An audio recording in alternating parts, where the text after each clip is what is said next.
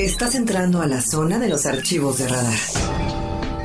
Aquí podrás explorar a profundidad de la mano de los expertos aquellos temas de trascendencia social, política, económica y de entretenimiento. Radar Files.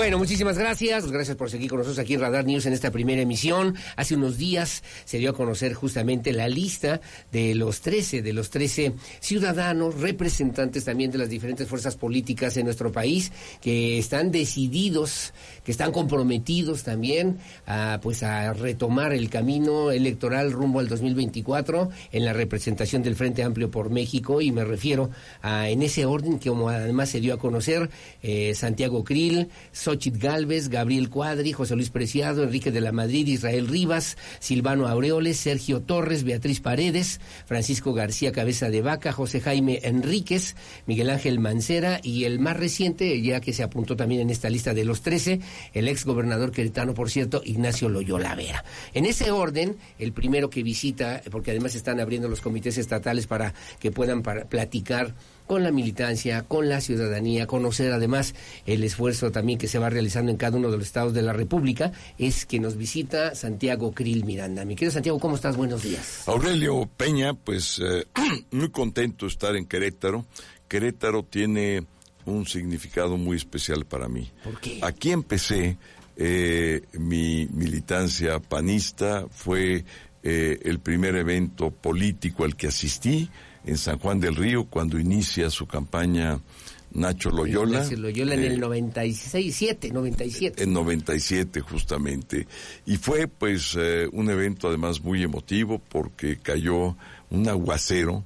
Venía yo con mi eh, eh, pues discurso por escrito, era de mis primeros momentos en la política, lo había preparado desde la noche atrás, estaba yo muy intranquilo porque estaba yo junto con Diego, este, y ya ves que es un gran orador, Diego, eh, eh, y empieza a llover y se me deslavan las letras. Entonces me quedé sin discurso y entré en una situación muy comprometida entre la lluvia, este, el discurso que ya no tenía, en fin, pero más o menos la libré.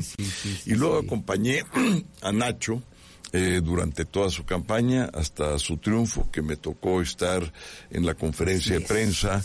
Entonces, eh, eh, eh, a, Querétaro le tengo un enorme cariño, tengo muchísimos amigos y amigas, este, y eso me hace eh, sentirme como en casa. Pues el día de hoy vengo a informarle a la familia panista, pero también al priismo, al perredismo y a las organizaciones sociales de mi aspiración de por qué quiero coordinar el Frente Amplio por México. ¿Por, qué? Porque mira, mi, mi divisa en la vida, ha sido la construcción de coaliciones. Desde el antiguo grupo San Ángel, este, hasta esta coalición, este Frente Amplio por México. De hacer ciudadanía. Este, de, hacer ciudadanía, de poder acercar a los partidos políticos a los ciudadanos, pero en esta ocasión lo quiero hacer porque veo un México en un estado de urgencia auténticamente de urgencia, en un estado en donde el presidente se ha dedicado a destruir nuestras principales instituciones, a poner en riesgo a la República, su sistema de división de poderes, el federalismo, el municipalismo, eh, a poner en riesgo los servicios claves del Estado mexicano que debe dar a la población. El servicio de salud destrozó el seguro popular, nos dejó hasta sin medicamentos. El INSABI fue un desastre verdaderamente. Han tenido los peores resultados, acabó con nuestras jornadas de vacunación, eh, acabó eh, con la distribución de los medicamentos, acabó con las escuelas de tiempo completo, acabó con las estancias infantiles, acabó con los refugios para las mujeres eh, violentadas, eh, acabó con la política pública de la inversión, de la certidumbre, de la confianza que se requiere para que se exista la inversión, se amplíe nuestra planta industrial, generen empleos, mejores salarios, pago de impuestos para que la tesorería tenga más recursos y pueda darle eh, un programas sociales de mayor hondura y de mayor fortaleza. Por eso quiero dirigir el frente, porque estoy seguro que lo puedo ampliar como nadie, fortalecerlo, hacer del frente una fuerza política imparable en el 2024. ¿Por qué? Porque es lo que he hecho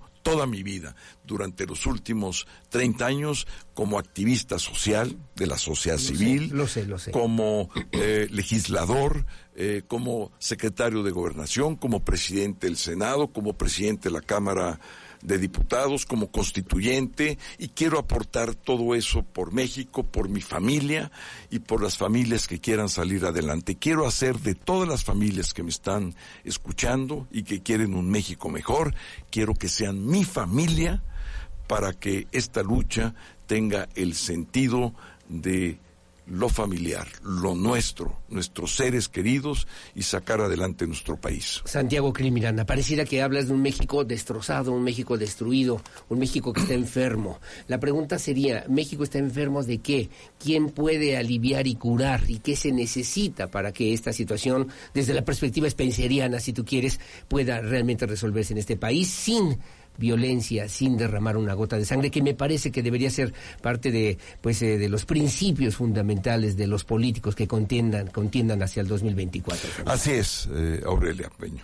Vamos a empezar con el primer problema, con el problema más importante que hay el país, que es la violencia. La violencia está esparcida por todo el territorio. Hay que ver lo que pasó ayer y antier en Guerrero, en Chilpancingo en donde ya hubo una insurgencia social. ¿Y por qué? Porque no hay Estado. Eh, porque el Estado no está presente, porque la estrategia criminal de abrazos y no balazos ha permitido que los grupos criminales se extiendan y se encarguen de cuestiones de carácter social que les hace estar en contacto con la ciudadanía porque son los que resuelven los problemas, eh, porque son los que le hacen frente eh, a situaciones que el Estado les debía hacer frente y por eso los defienden, eh, a los ardillos en Chilpancingo, no por otra cosa, pues la gente no sale por salir y no salen solamente por miedo, salen porque han sido gente que cuando tiene problemas, una familia, eh, los ayudan y todo esto se va generando en un mundo totalmente al revés, porque el Estado... controlan. Claro, controlan territorio y esto lo ha permitido López Obrador. Y déjame decirte por qué quiero ser el coordinador del Frente y presidente de México, porque durante cinco años eh, estuve a cargo de la seguridad interior del país, que implicaba dos cosas, eh, Aurelio, secretario de Gobernación. Eh, dos cosas. Primero, mantener al país con estabilidad política, con gobernabilidad y, en mi caso, lo hice con gobernabilidad democrática, es decir, una gobernabilidad que respetaba las libertades y los derechos fundamentales de las personas. Y en segundo lugar, porque como secretario de Gobernación y encargado de la seguridad interior del país, eh, pude eh, bajar la violencia en más de 30%. Nunca un gobierno, y que se escuche bien, en los últimos 90 años ha tenido los niveles eh, de paz que hemos tenido nosotros, que han sido ocho crímenes violentos por cada 100.000 habitantes, de 14 lo bajamos a 8. Hoy estamos en 30 y hay ciudades, Aurelio, que están en 100 crímenes violentos por cada 100 mil habitantes. Y lo hice bajando la violencia. No había más violencia, había menos violencia. ¿Por qué lo hicimos así? Por una estrategia que fue muy bien pensada, porque me ayudé de todos los expertos más importantes, por las relaciones que construí con los Estados Unidos, con Canadá, con Guatemala, con Colombia, con los países amigos europeos, españoles, ingleses, franceses, porque hicimos una hermandad de centros de inteligencia, yo era el responsable del CISEN, del Centro de Inteligencia Nacional del país, y eso nos permitió eh, entender que no son los balazos los que te permiten frenar la violencia, sino es un sistema de inteligencia muy bien pensado, muy bien llevado a cabo, pero que cuando se necesita poner orden y firmeza, con una mano firme, que lleve ese timón en las aguas tan complejas que es el crimen organizado, arribe siempre a buen puerto. Por eso quiero ser presidente de México. ¿Van, a seguir o tendremos que seguir con los eh, abrazos y no balazos? ¿O qué viene o qué seguiría después de los abrazos y no balazos? Seguirían dos cosas fundamentales. En primero, convocaría a una conferencia continental, eh, terminaría con los dos tratados que rigen eh, la materia del narcotráfico en el continente y es de esa conferencia tiene que salir una acción de cooperación y de coordinación conjunta, porque lo que estamos padeciendo, más de 165 mil fallecimientos en lo que va del sexenio, 40 mil desaparecidos en Estados Unidos, se traduce en más de 100 mil fallecimientos por sobredosis de fentanilo.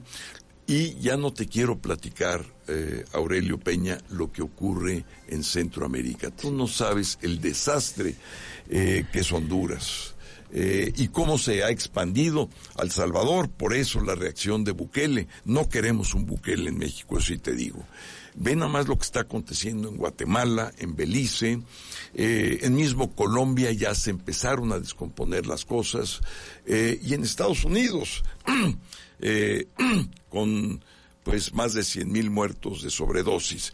Y además esto pues viene también de Asia, porque los precursores químicos para que operen los laboratorios en México, pues son eh, justamente eh, de los precursores químicos que vienen del Asia. Es un problema continental, Aurelio. tremendo, y en lo local, la formación de una policía especial especializada en combatir a un fenómeno totalmente distinto que es el crimen organizado. ¿Y por qué es distinto? Primero porque no respeta fronteras, es un crimen transnacional. Segundo, porque cuenta con los recursos, el armamento, el equipo, los sistemas de inteligencia que están constantemente retando al Estado mexicano. Entonces se requiere una policía muy, muy especializada bajo mando civil para que no se hagan las matazones que suceden con las Fuerzas Armadas y podamos ir reordenando el país, estado por estado y municipio por municipio. Y eso lo voy a hacer, lo sé hacer, lo hice como secretario de Gobernación y lo puedo repetir en estas circunstancias. Son las siete con cincuenta de la mañana, como siempre muy amable, gracias por seguir con nosotros. Te quiero preguntar, hasta, además en Querétaro, que vas a tener reunión, vas a estar con los medios de comunicación locales también aprovechando esta visita. La propuesta y qué significa Querétaro, la propuesta en la visión de quien quiere gobernar este país, lo que significa hoy por hoy este Querétaro, mi querido. Bueno, en primer lugar, mantener eh, la paz que hoy tiene Querétaro, a diferencia de estados como Zacatecas o como Michoacán, Veracruz eh, o Colima lo primero, tener una cooperación de tal manera para seguir blindando a Querétaro que no se contamine con otros estados. En segundo lugar, al Querétaro del empleo, al Querétaro industrial, al Querétaro donde ya tiene eh, un reconocimiento, por ejemplo, en áreas como la área aeroespacial, eh, que está aquí, como Bombardier, eh, que es una de las empresas más importantes que construyen aviones. Entonces, todas las líneas de, eh, de desarrollo industrial moderno que requieren eh, un avance tecnológico y una capacitación que tiene Querétaro, que cuenta con una fuerza laboral capacitada. ¿Por qué? Y quiero también seguir apoyando a Querétaro desde el gobierno federal en el fomento a la educación. Eh, Querétaro puede tener este tipo de industrias porque tiene universidades, tiene escuelas de educación superior. Quiero convertirme en el presidente de la educación. Aurelio, durante más de 30 años he sido maestro universitario. He dirigido una carrera de derecho. He sido jefe de su departamento académico. En consecuencia, sé de esto. No vengo yo eh, a, a, plantear ocurrencias. Yo no vengo, Aurelio, y esto lo digo con toda, eh, pues con toda conciencia, yo no vengo a caer bien. Yo soy un político serio, el país está en medio de una situación emergente, quiero tomar un timón durante todo el tiempo de esta tormenta que está viviendo de destrucción de instituciones, de programas y de políticas públicas de desarrollo, y quiero que México arribe a un buen puerto, que mexicanas y mexicanos se sientan orgullosos de tener un presidente que pueda ir por el mundo cambiando el rostro de México, que no sea un presidente que vaya a romper una cumbre internacional por defender a sus cuates, los dictadores de Nicaragua, de Venezuela o de Cuba. Quiero un México que respete los tratados internacionales que hemos suscrito, los tratados comerciales, los tratados de inversión, los tratados de medio ambiente, los tratados de derechos humanos, que México se inserte en la comunidad mundial y parte de ello eh, que lo podamos hacer con Querétaro, porque Querétaro exporta, porque Querétaro tiene planta industrial, porque Querétaro tiene universidades y un sistema educativo que ha podido salvaguardar y porque tiene paz tiene paz y obviamente es un complejo que tenemos que considerar y que tenemos que valorar. Ahí está la propuesta, son las 7.53 de la mañana. Santiago Cli Miranda, gracias por estar con nosotros.